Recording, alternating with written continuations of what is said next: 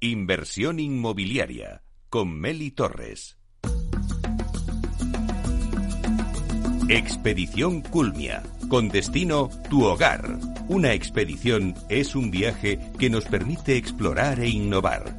En esta sección, Culmia, una de las promotoras líderes del sector inmobiliario, nos propone una expedición de diferentes viajes con un único destino, tu hogar.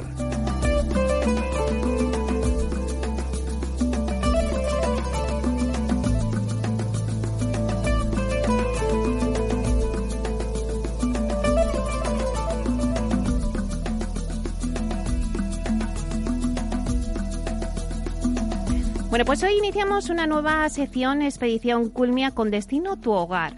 Una expedición es un viaje, es ir explorando en busca de nuevos caminos con un propósito concreto. Las expediciones a lo largo de la historia han dejado huella y han permitido adquirir nuevos conocimientos, pero sobre todo explorar e innovar. Expedición Culmia no tiene billetes de vuelta porque con esta sección lo que tratamos es de haceros sentir como en casa. Culmia es una de las promotoras líderes del sector inmobiliario y en nuestro programa Inversión Inmobiliaria nos propone una expedición de diferentes viajes con un único destino, tu hogar.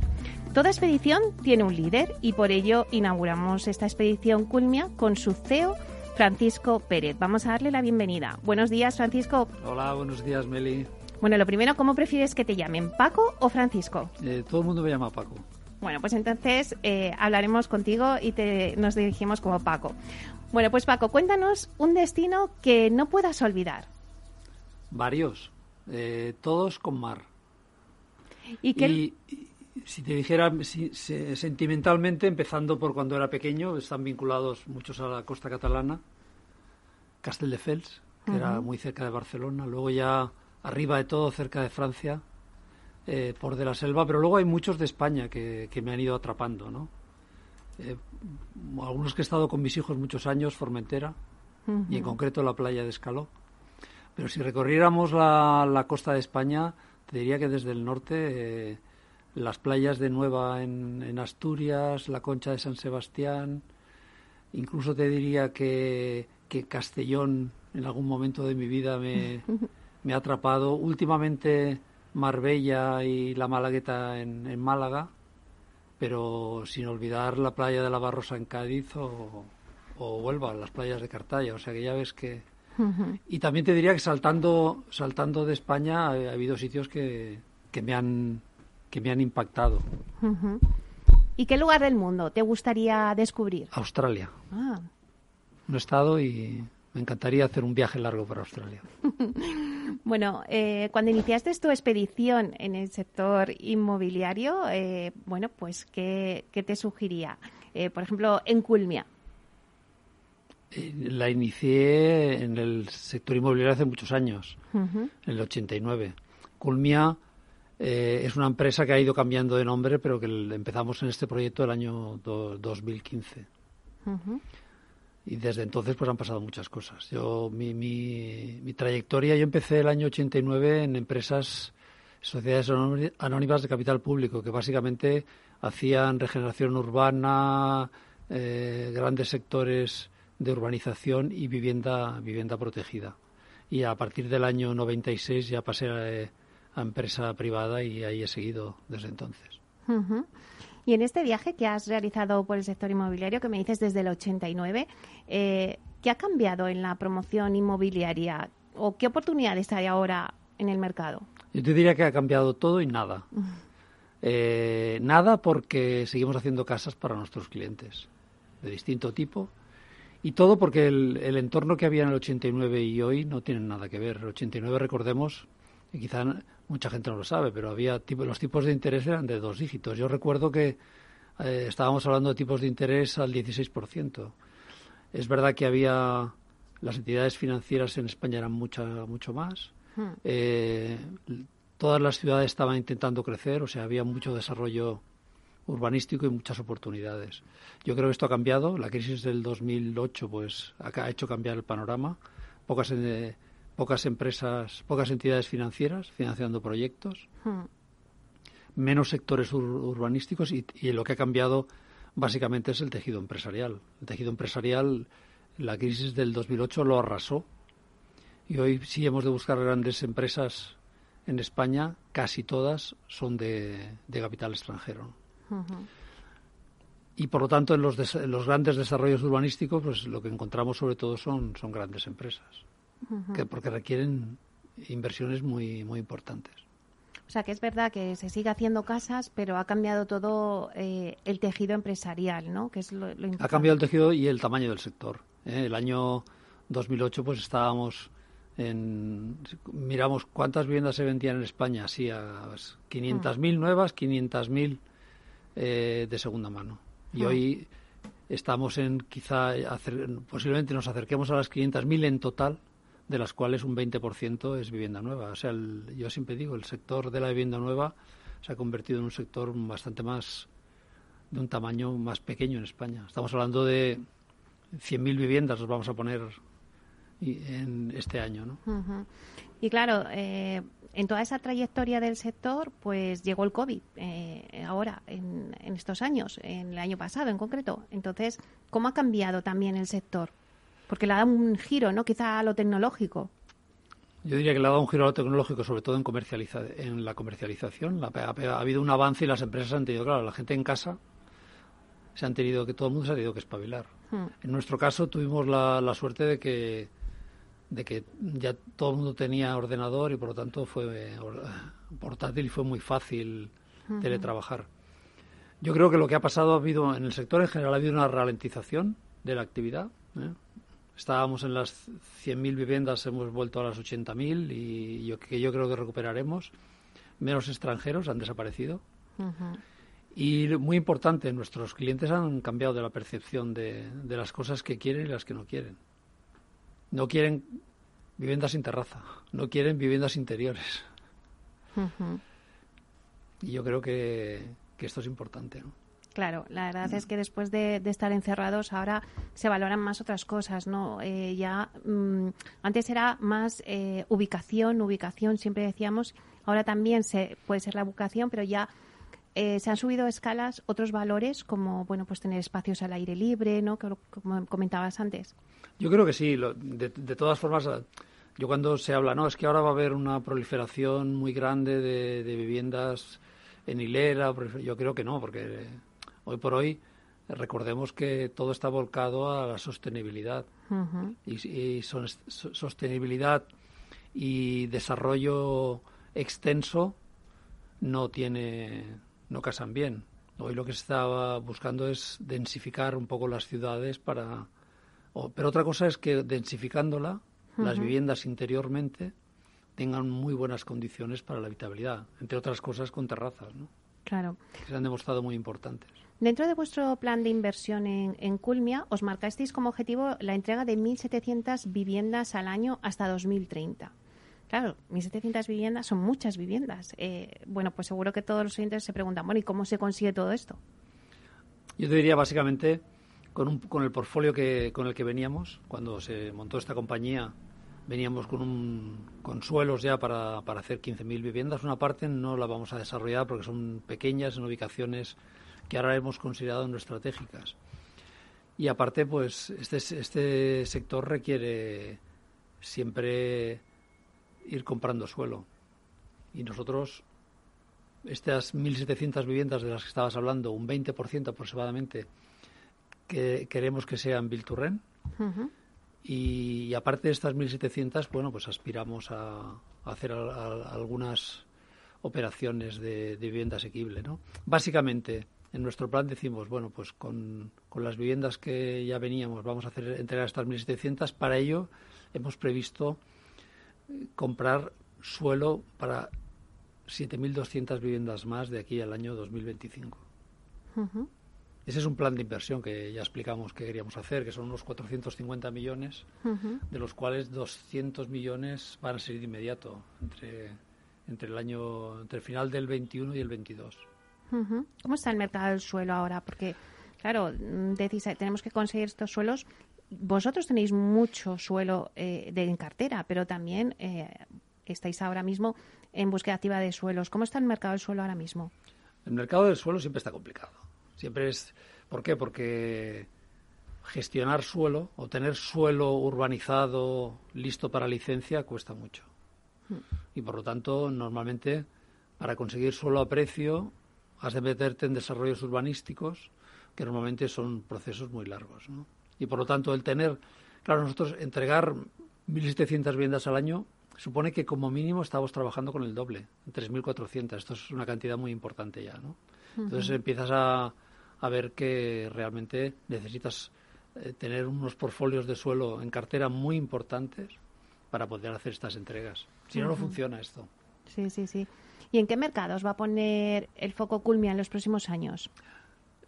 Nuestra intención es trabajar, reforzar la, la, posición allá donde ya la tenemos, que es Madrid su área metropolitana, Barcelona y su área metropolitana, y luego los ejes de Valencia, Alicante, Murcia y sobre todo Sevilla y Málaga.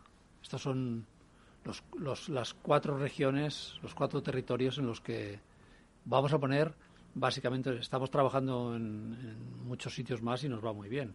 Y si nos salen oportunidades, allí estaremos, ¿no? Claro que sí. Eh, vamos a explicar un poquito al oyente cuáles son los ejes eh, de negocio de Culmia. Yo te diría que aquí, nosotros qué somos al final? Nosotros somos una, una plataforma que gestiona vivienda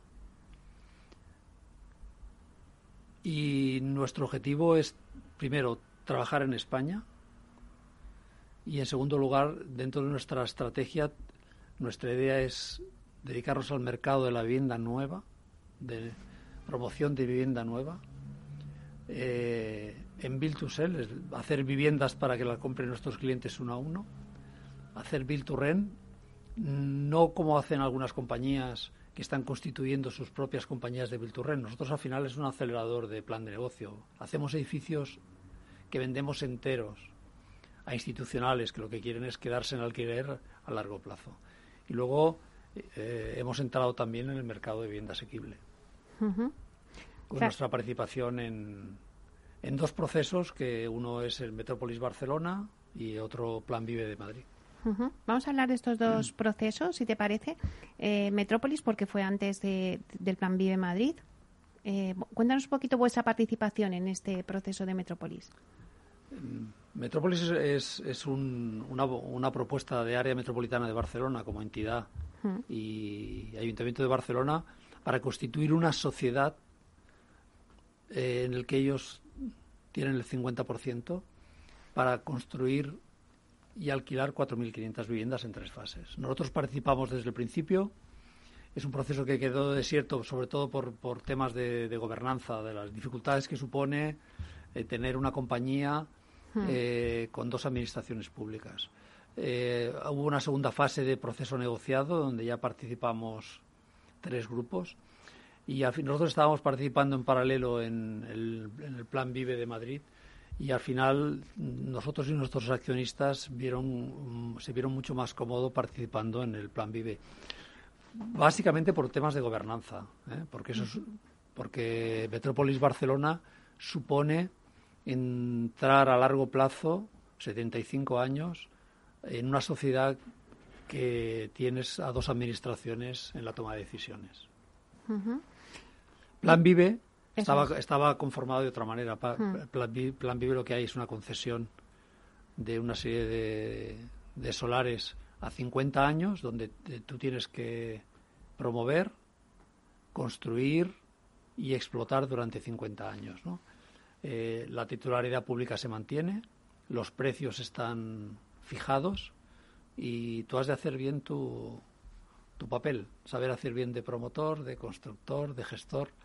Eh, sin una gobernanza compleja como era como considerábamos que era es una es una, una alternativa posible ¿eh? ha habido compañías de primer nivel que se lo han adjudicado y por lo tanto eh, nosotros consideramos que les va a ir muy bien también pero nuestro accionista se sentía mucho más cómodo en procesos de concesión administrativa ahora que hablas ya del plan Vive, eh, acabáis de adjudicaros el lote 3 de la primera fase, en total 1.700 viviendas.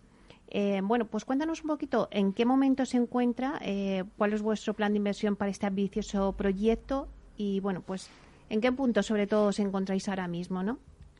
Mira, el Plan Vive estaba muy estructurado. El Plan Vive te exigía que se presentara un promotor, que te presentaras con un constructor, con un gestor de alquileres y que presentaras una, una financiación bancaria cerrada.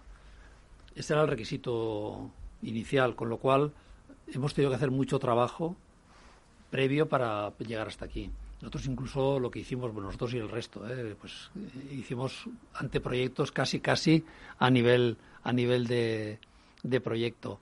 Eh, nos lo han nos han comunicado la adjudicación provisional y lo que estamos haciendo es pues cumplir todos los trámites administrativos que hace falta, avales, completar una serie de documentación que te exigen y por otro lado, poner ya lo que hemos hecho es dar una palmada y decir ya, en marcha. En marcha quiere decir poner en marcha proyectos, todos los trabajos previos, para en cuanto tengamos la adjudicación, eh, empezar inmediatamente. Aquí hay que hacer proyectos básicos, pedir licencias.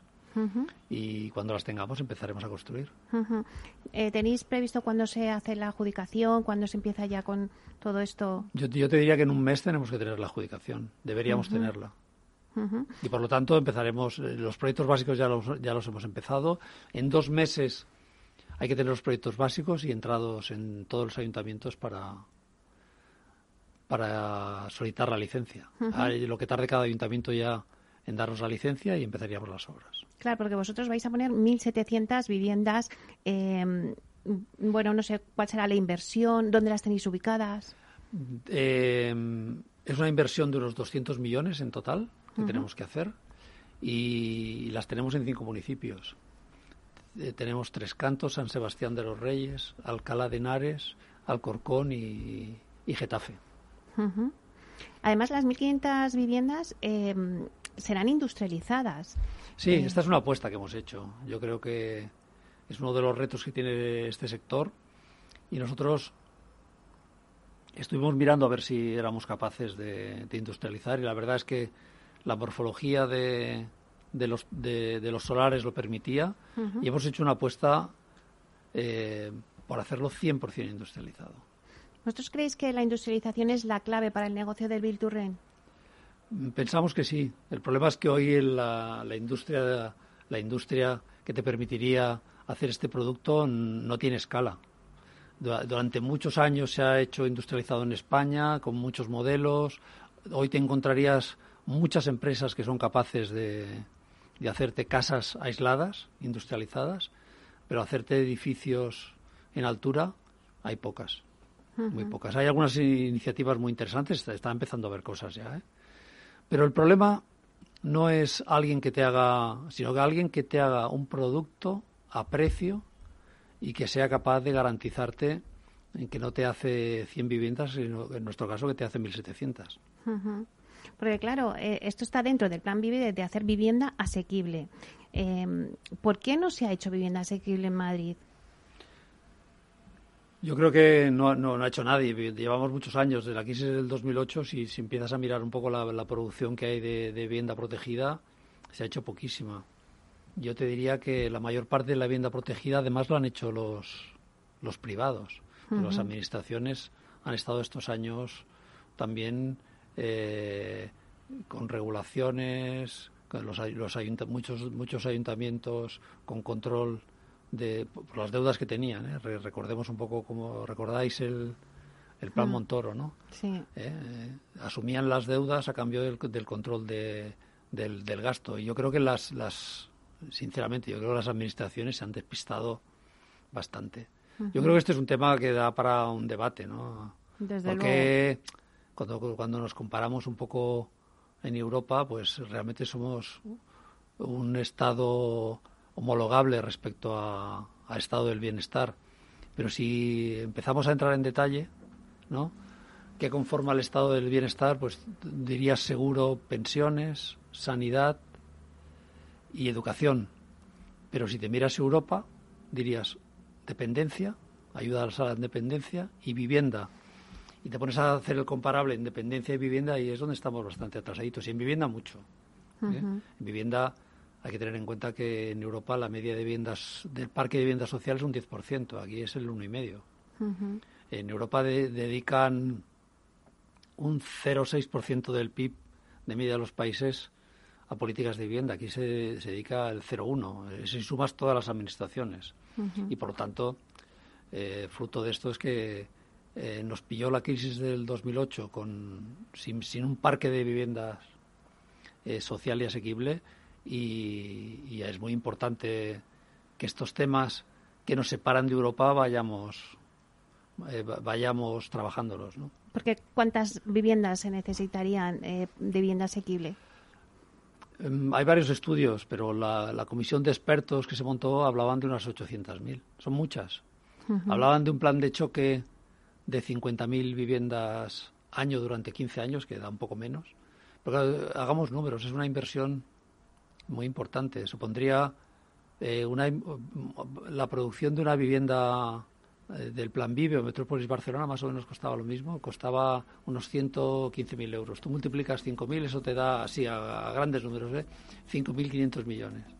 Comparas el presupuesto del Ministerio para el Ministerio de un año y estamos hablando de, de que eran 400 millones. 5.500 contra 400. Es verdad que si haces el cálculo del 0,01% del PIB te da que en España, pues entre el conjunto de, de las administraciones, pues deben estar dedicando unos 10.000 millones a... Porque política de vivienda no solo es ayudas a la construcción, sino toda la política social de ayudas a, la vivienda. ¿no? Pues yo creo que aquí tenemos una distancia muy grande todavía con Europa. Vamos a hacer una breve pausa y continuamos con la entrevista.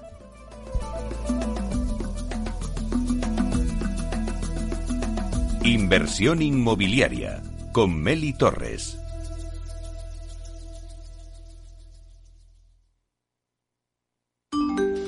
Bienvenidos a este webinar.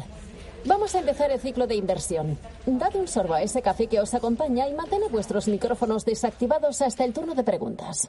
Este último año hemos aprendido a vivir de otra manera y por eso desde Renta 4 Banco volvemos del verano más activos, más conectados y más preparados que nunca. Nuevos cursos online para ahorradores e inversores de todos los niveles. Conéctate desde cualquier lugar y fórmate gratis con nosotros. Renta 4 Banco, tu banco especialista en inversión. ¿Quieres anunciar tu negocio en la radio?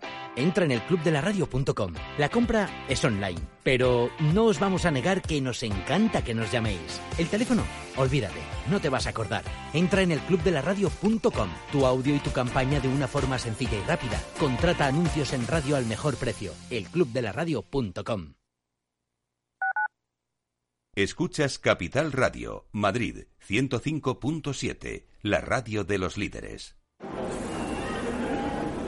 Metro de Madrid te lleva de forma segura al trabajo, al gimnasio, al retiro. Un medio de transporte accesible y rápido que te acerca a los lugares y a las personas que más quieres. Ahora y siempre, utiliza el transporte público. Ahora y siempre, muévete en Metro. Metro de Madrid, Comunidad de Madrid. Horno San Onofre. Somos pasteleros y eso nos gusta. Utilizamos materias primas que nos hacen disfrutar y elaboramos todos nuestros productos de forma artesanal, sin sucedáneos, ni margarinas, ni grasas trans. Sabemos que las cosas buenas son importantes. Con el hashtag buscamos gente dulce. Horno San Onofre, calle San Onofre 3, teléfono 91 532 9060 y calle Hernani 7, teléfono 91 554 3396. También nos encontrarás en el mercado de San Miguel 3 www.pasteleriasanonofre.com. Metro de Madrid te lleva de forma segura al trabajo, al gimnasio, al retiro. Un medio de transporte accesible y rápido que te acerca a los lugares y a las personas que más quieres. Ahora y siempre, utiliza el transporte público. Ahora y siempre, muévete en Metro. Metro de Madrid, Comunidad de Madrid. Esto te estás perdiendo si no escuchas a Luis Vicente Muñoz en Capital, La Bolsa y la Vida. Xavier Ferraz, profesor de ESADE. Europa no lo ha hecho y el problema ahora lo tenemos aquí, ¿eh? porque Europa en este momento no es autónoma en semiconductores. Eso quiere decir que si no nos venden, nos vamos directamente al paleolítico, ¿eh? sin ser alarmistas. No te confundas. Capital, La Bolsa y la Vida con Luis Vicente Muñoz, el original. Capital Radio, la genuina radio económica.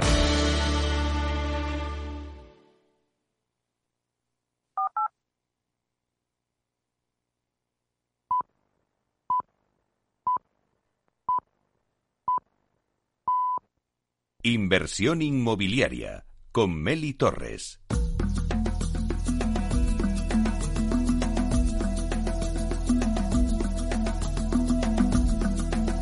En inversión inmobiliaria, Expedición Culmia. Con destino tu hogar. Bueno, pues seguimos en nuestra expedición con Paco Pérez, el CEO de Culmia. Eh, bueno, pues habíamos hablado un poquito del mercado de lo que es la vivienda asequible y lo comparamos con Europa, pero vamos a centrarnos un poco en qué objetivos os habéis marcado en Culmia eh, para culminar vuestra expedición con éxito. Yo te diría que los, objetivos numéricos los hemos hablado antes, esto de 1.600 viviendas al año. Yo te diría que nuestro objetivo así estratégico es acabar siendo una, una de las empresas de referencia del sector en España, cumplir con, con los objetivos que se ha marcado nuestro accionista y, por lo tanto, garantizar la rentabilidad que es capital extranjero que ha apostado por este mm. país y por nosotros y, por lo tanto, cumplir con, con ello. Y luego, una cosa muy importante en cualquier compañía que trabaje en España, que es saber cuál es nuestra responsabilidad social. Nuestra responsabilidad social es generar riqueza, generar riqueza, empleo en un sector que nosotros creemos que es muy importante para el país. Hay que tener en cuenta que si tú sumas eh, construcción, promoción y servicios inmobiliarios, eso representa aproximadamente un 16, 16,5% del PIB. Eh, estamos en la media de Europa y yo creo que este sector es un sector importante. Es un sector que tiene sueldos medios más altos de la media que, incorpora muchos profesionales, que, está incorporando la, innovación y la tecnología. Antes me hablabas de cómo el avance que hemos tenido que hacer hmm. por la pandemia, sobre todo para la comercialización, que estamos avanzando en, industrialización.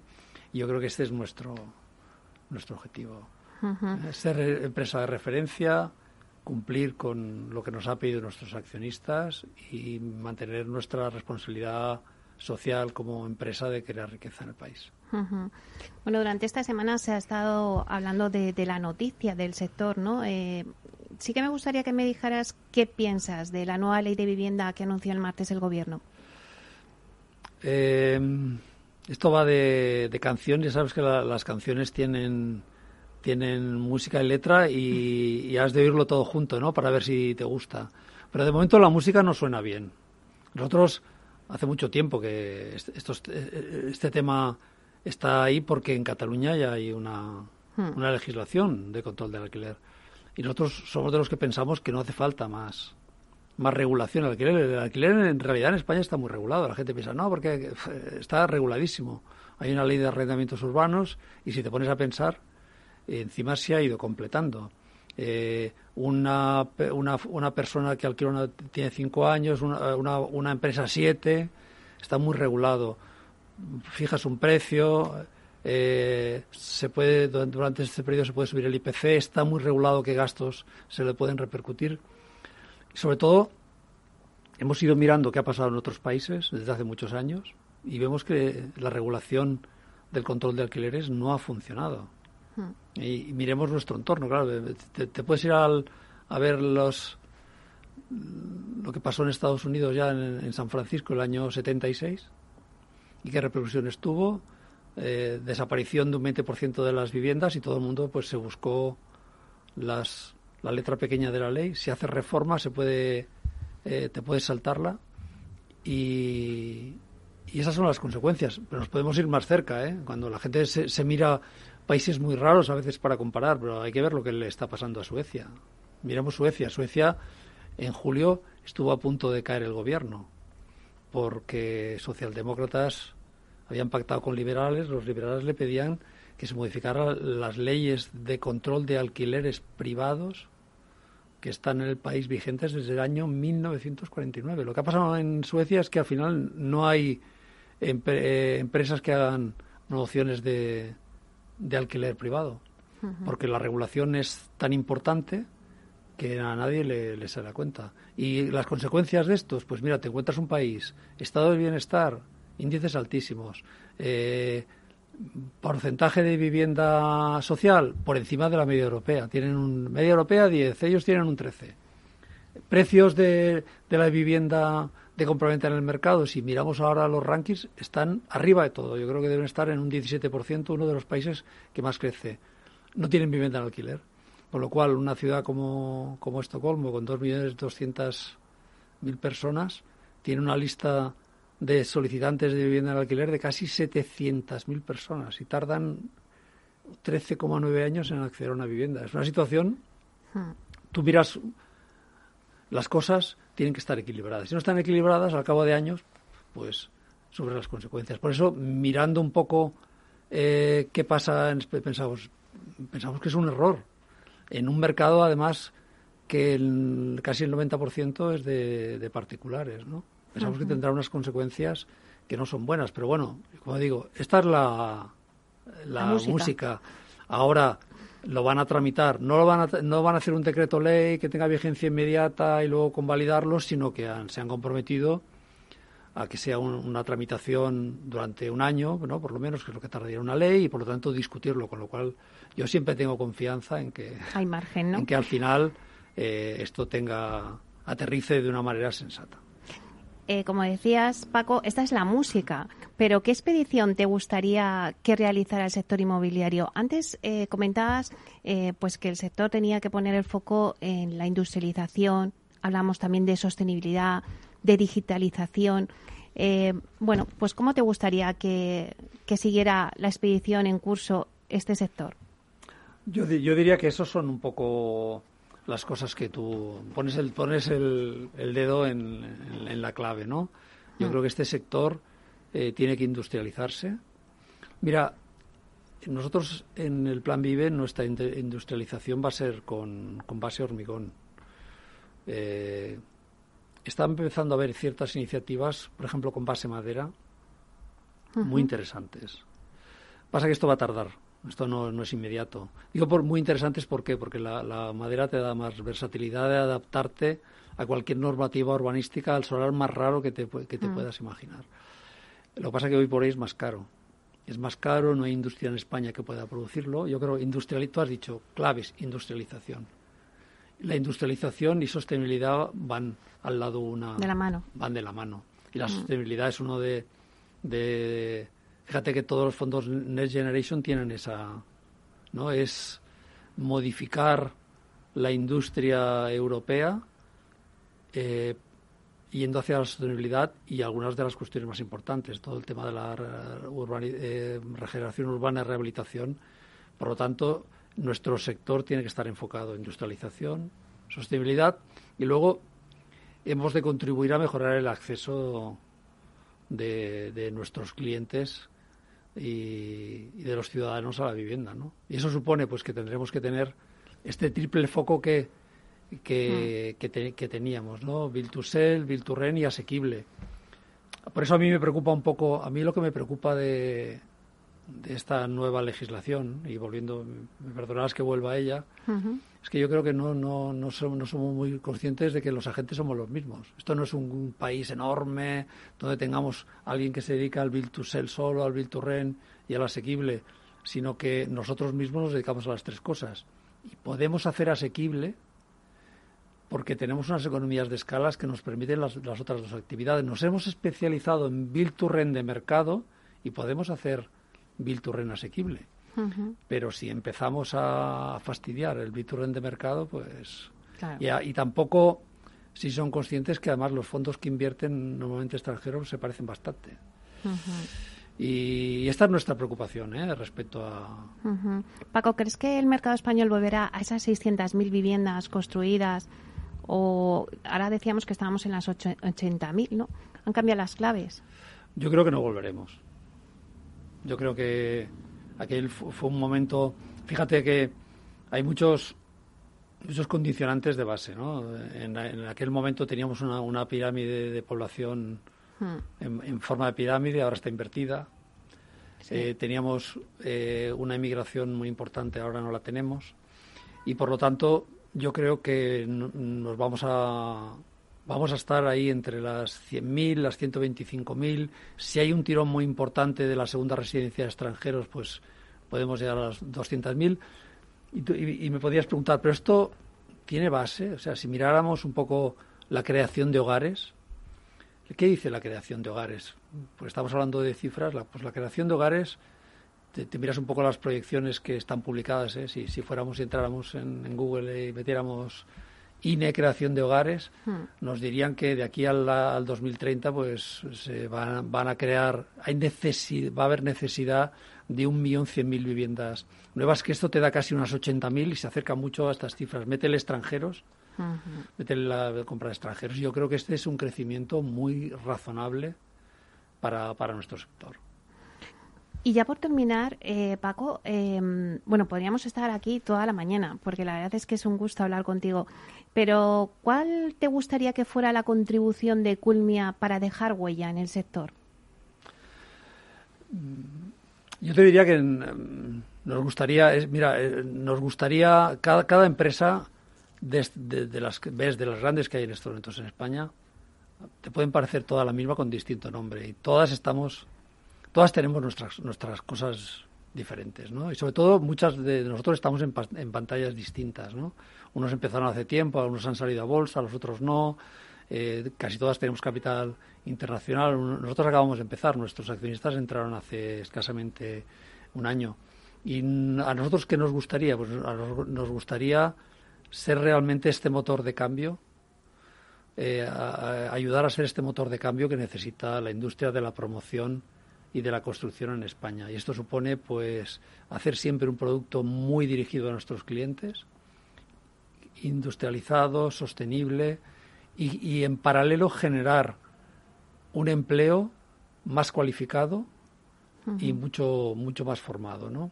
La industrialización lleva eso asociado, lleva lleva cualificación y, lleva una formación detrás que, que, yo creo que nos hace falta. Ahora tenemos un problema de atracción de, de empleo en el sector. Porque, Y yo creo que la industrialización nos va a ayudar mucho. Y yo espero que Culmia sea un agente importante de este cambio. Pues yo creo que vais por el buen camino, porque ya eh, habéis marcado un hito en Culmia con, con Metrópolis y con el Plan Vive. Estáis ahí haciendo vivienda asequible y yo creo que ya es un hito para, para Culmia y, y más que seguro que vais a ir sumando. Así que pues nos lo irás contando poco a poco en esta nueva sección, Expedición Culmia, la verdad es que ha sido un placer tenerte aquí con nosotros y bueno, pues esperamos que, vengas por aquí más veces y nos vayas contando toda la, travesía y esta expedición que has iniciado aquí en Culmia. Cuando me invites, Meli, aquí estaré. Pues muchísimas gracias, un verdadero placer. A ti, gracias.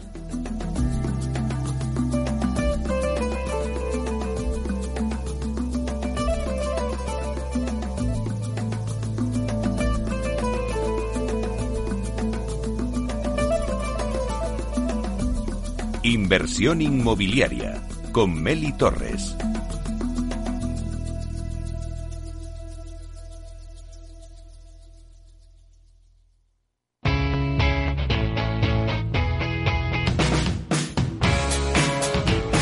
La economía despierta.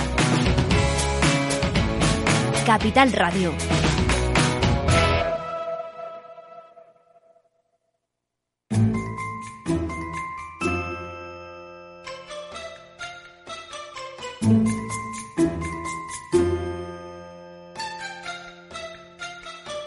En inversión inmobiliaria, así soy y así lo siento.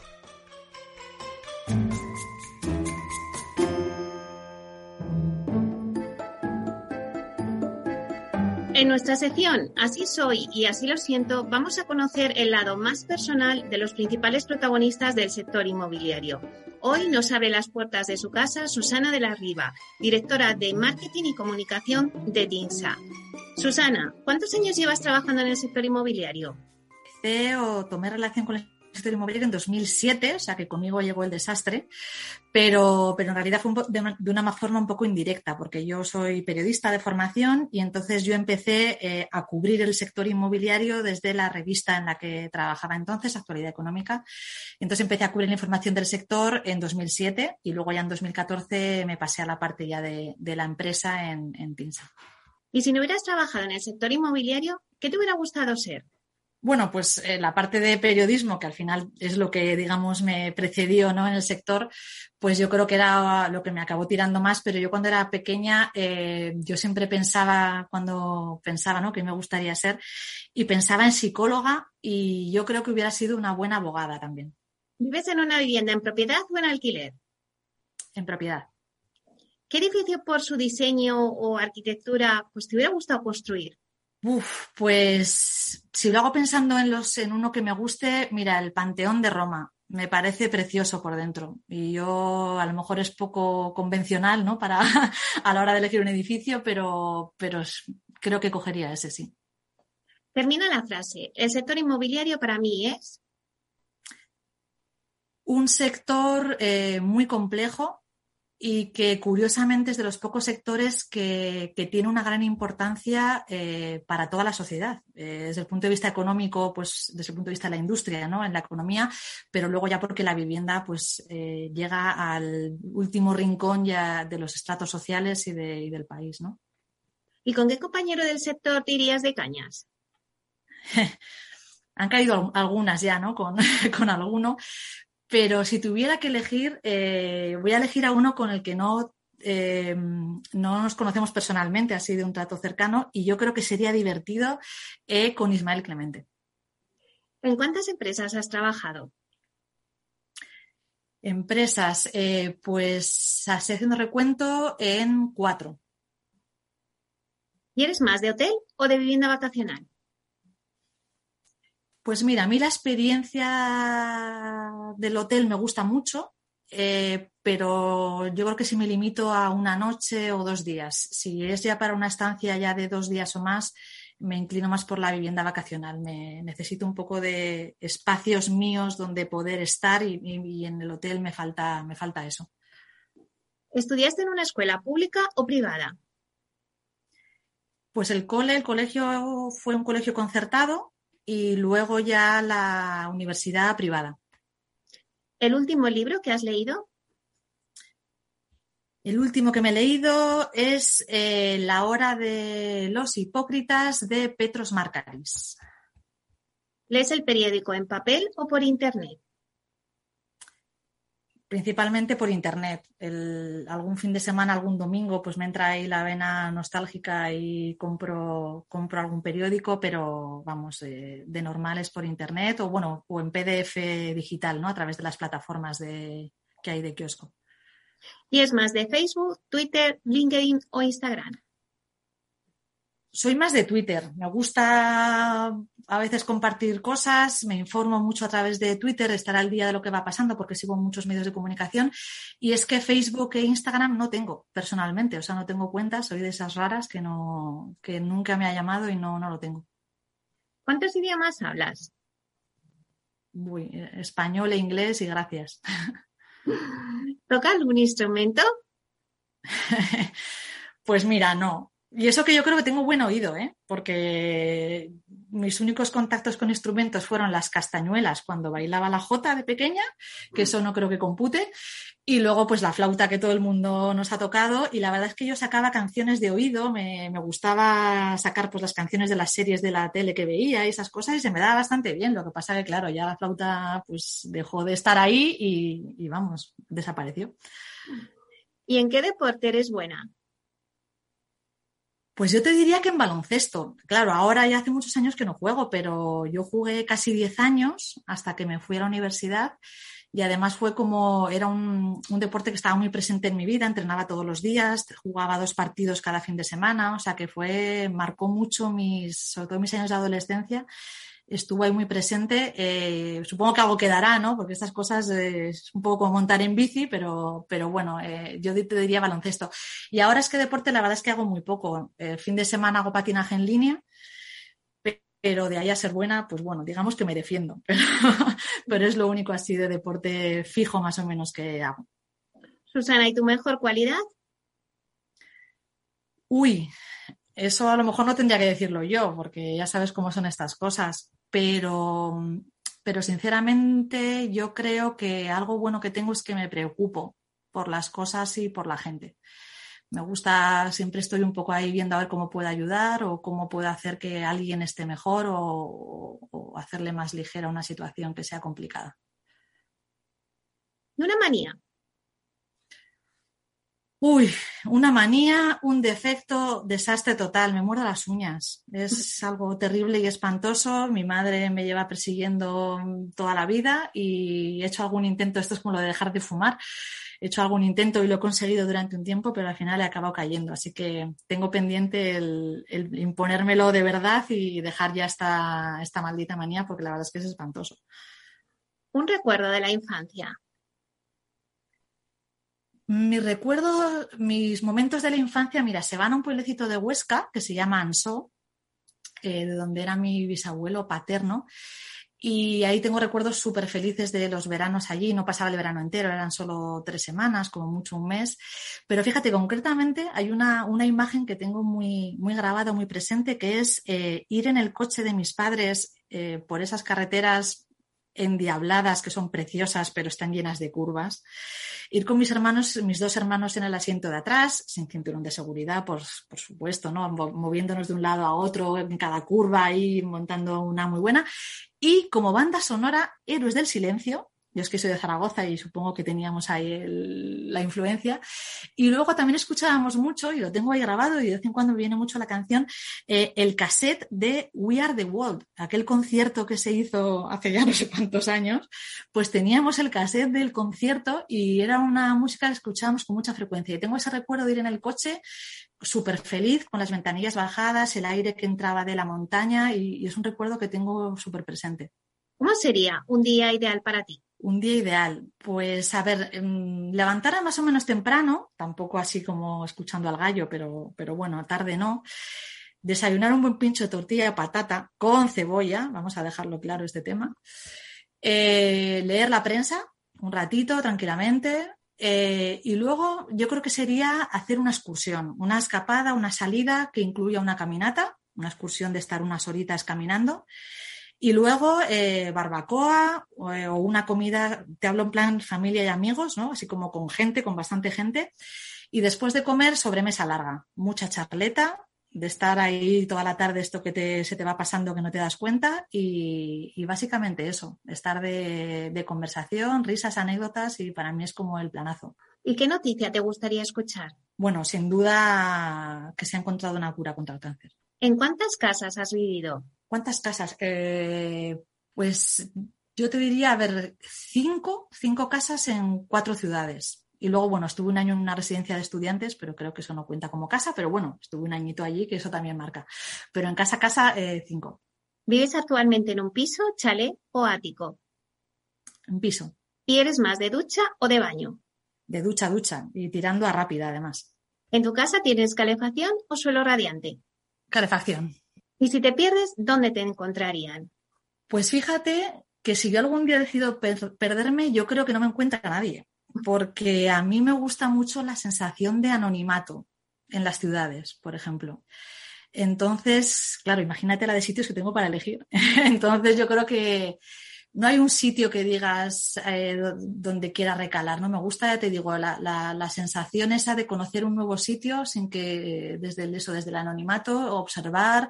Y entonces supongo que el destino dependería del, yo qué sé, del momento vital en el que estuviera o lo que fuera, ¿no? Pero, pero ya te digo que, que sería difícil encontrarme. ¿Y colaboras con alguna ONG? Eh, sí, con cuatro. Eh, tengo la espinita ahí clavada pendiente de que me gustaría colaborar con tiempo, implicándome, pues eso, ¿no? Eh, directamente ayudando en lo que sea, pero no he sido capaz de, de organizarme para eso. Y entonces uh, es aportación económica lo que hago en este momento, pero bueno, no, no descarto que pueda, que pueda dar el paso y, y, hacer, y hacer algo un poco más implicación personal. ¿Y una frase célebre o refrán? Eh, yo tengo muy presente una frase que, que vamos, la te, se la escuchaba a mi madre, ¿no? Y que siempre eh, asocio que lo decía ella, y es, quien hace todo lo que puede no está obligado a más. Y lo tengo por distintos momentos de mi vida, bueno, en mi día a día muchas cosas, es una frase que me, que me ayuda, que me tranquiliza y la tengo muy presente. ¿Cómo te gustaría que fueras recordada? Eh, no sé, no tengo muy claro que si me gusta, si quiero que me recuerden así de alguna manera, pero supongo que sería eh, alguien que siempre estuvo ahí cuando hizo falta. Muchísimas gracias, Susana, por abrirnos las puertas de tu casa y conocer tu lado más personal. Un placer. Muchas gracias, Kelly. Como siempre, un abrazo.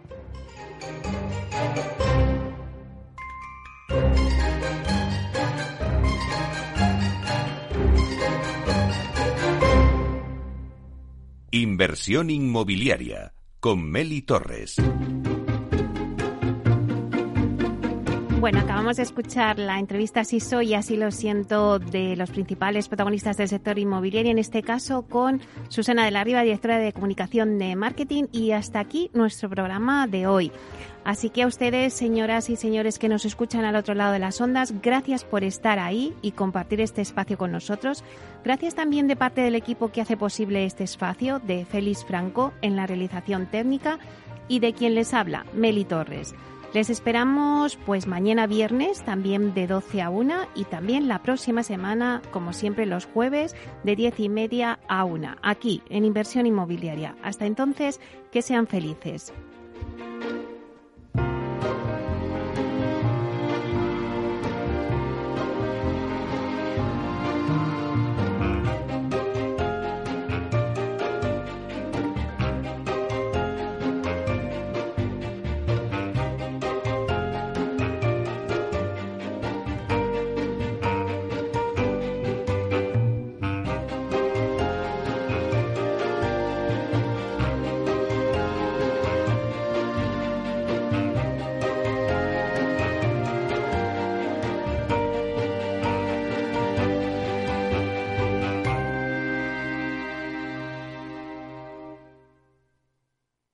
Neynor Homes les ha ofrecido inversión inmobiliaria con Meli Torres.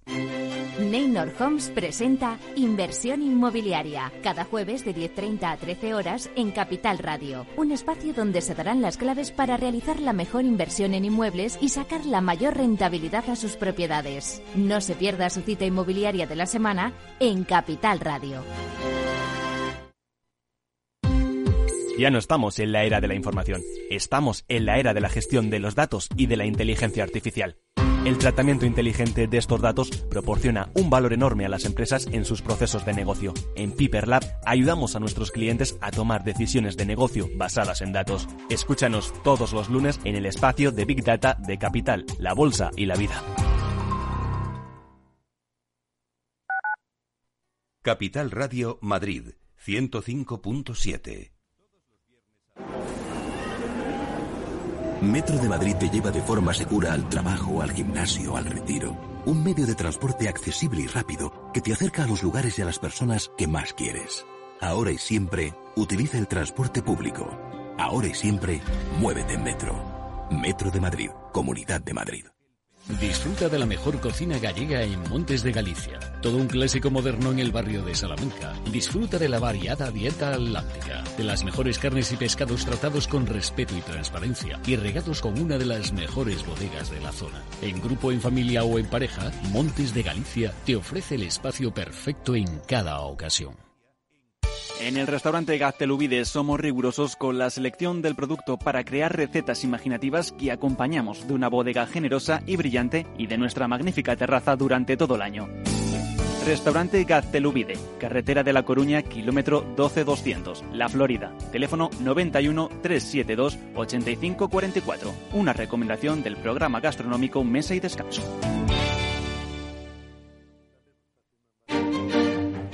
Los viernes en Capital Radio, la salud protagonista. Valor Salud. Industria, pacientes, profesionales y directivos del sector. Investigación y todas las áreas del mundo de la salud y sanidad con sus personas y empresas. Evolución de la pandemia. Novedades de nuestra medicina y sus profesionales. Con los expertos y destacadas empresas. Valor Salud. Cada viernes a las 10 de la mañana, la salud protagonista con contenidos claves y un estilo propio. Valor Salud. Con Francisco García Cabello.